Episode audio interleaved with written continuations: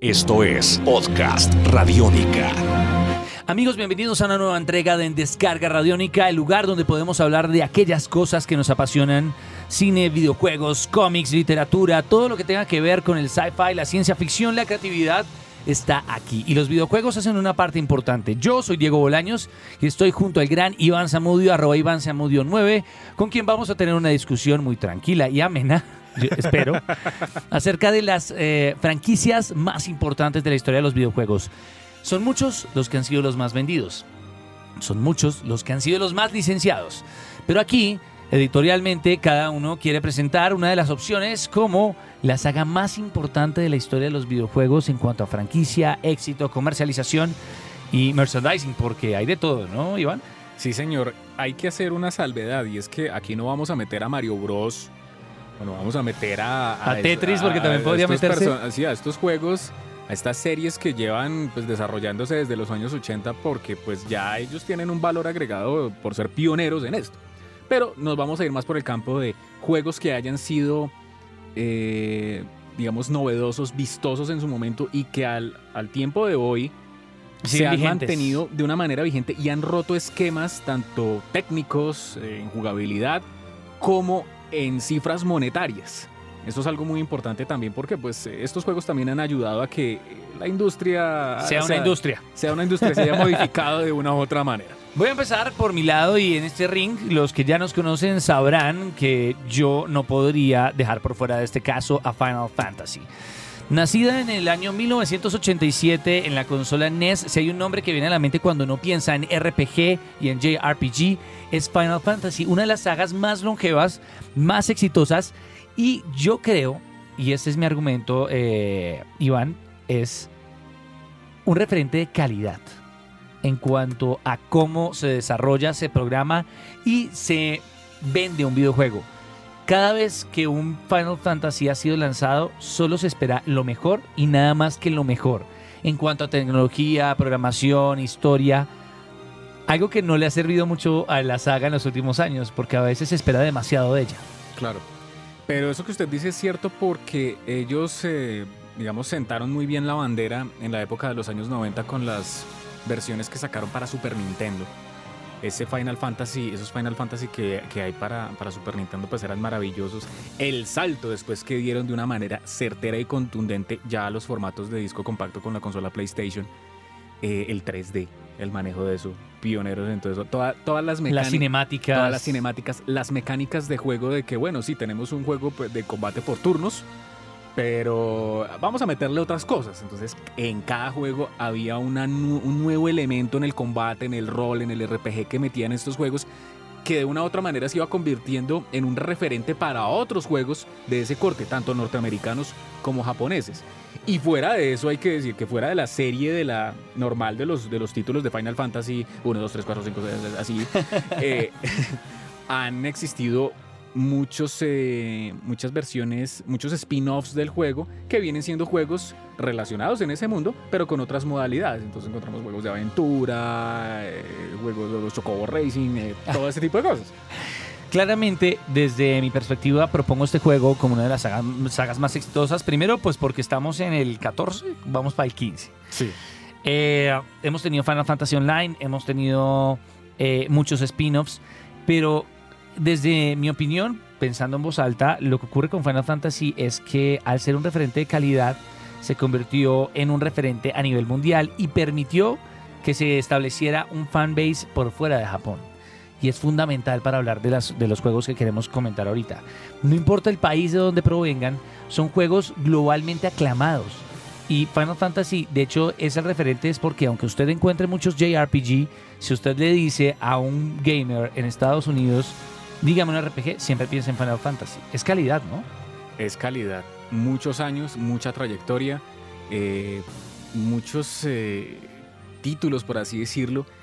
Y yo creo que otra cosa también es que Final Fantasy, de, una, de unos años para acá, el manga y el anime en los Estados Unidos, en Occidente, se ha popularizado bastante. Y uno de los responsables también de eso viene siendo Final Pero no Fantasy. siente, no siente que poco a poco Final Fantasy, Square Enix están abandonando la estética anime para irse a, a Más universales, claro. algo más universal y más ligado al desarrollo tecnológico. Creo que ellos están más yendo hacia el lado de que se vea más realista, ¿no le parece? Sí, claro, y eso, y eso también va ligado con el asunto de las películas, porque Squaresoft, Square Enix también ha estado metido, pues obviamente en la producción eh, cinematográfica en tercera dimensión, han estado metidos, ellos son más que una desarrolladora de videojuegos, eso, es una empresa de entretenimiento ya porque ellos se tienen editorial, hacen cómics, publican libros, eh, sacan películas. El siguiente videojuego que vamos a referenciar en este podcast es una franquicia muy importante que lleva desarrollándose desde el año 1997 con un juego inicialmente para computador y que usted veía desde una perspectiva cenital,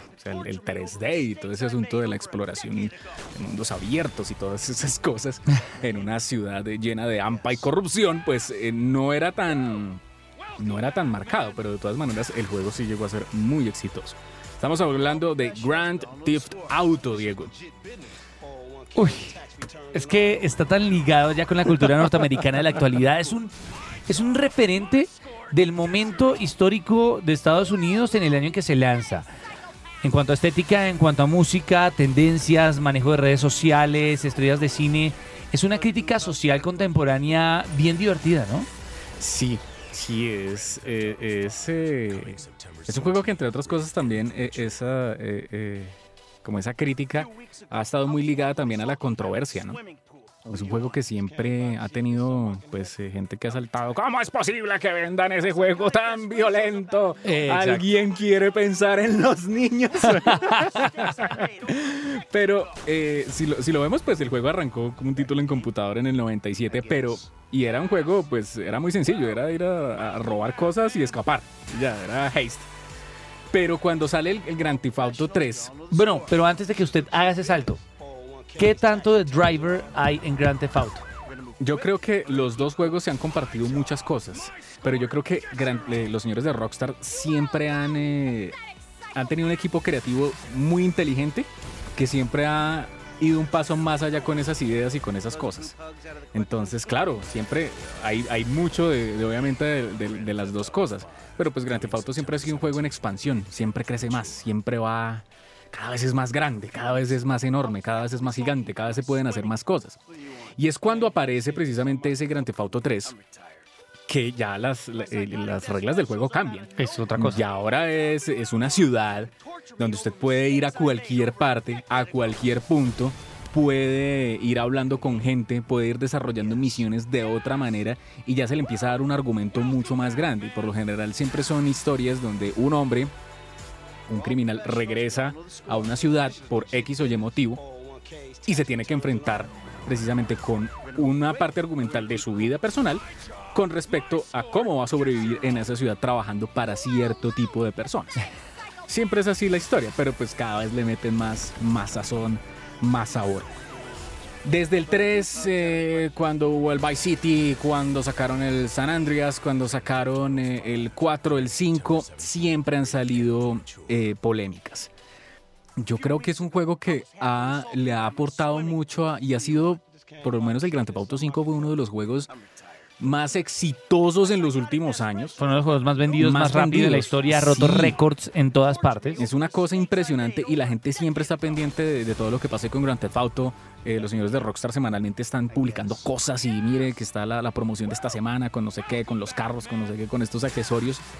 Y eso ha generado también que exista una cultura a través de internet acerca de Grand Theft Auto. Entonces cuando la gente se mete a jugar eh, eh, online, pues arman sus, sus pandillas y todos con la camioneta y todos vestidos de una manera. O sea, de como customizarse y también crear una, cultura alrededor de todo eso. Entonces la exploración de mundos ha cambiado rotundamente en este tipo de juegos gracias a Grand Theft Auto. Eh, la incursión también de que tenga elementos de stealth, sea un juego de, shooter en tercera persona, que usted pueda explorar, ver, eh, hablar, que tenga elementos de rol. Todo eso ha hecho que estos juegos sean supremamente exitosos y que la gente, de todas maneras, digamos, como no trata elementos fantásticos, trata elementos obviamente reales, asentados a la realidad, pues eso también le ha dado como un punto. Entonces eso es, eh, eso es directo al horno, prácticamente. Pues señores, estos son solo algunos de los juegos que nosotros consideramos aquí los más exitosos de la historia de los videojuegos, las franquicias que más dinero han dado, que más importantes, eh, que se han convertido en las más importantes y las que también han determinado el futuro de la industria. Esto fue en Descarga Radiónica. Diego Bolaños junto a Iván Zamudio. Los comentarios los pueden dejar aquí, también acá abajo en este podcast Radiónica. Podcast Radiónica.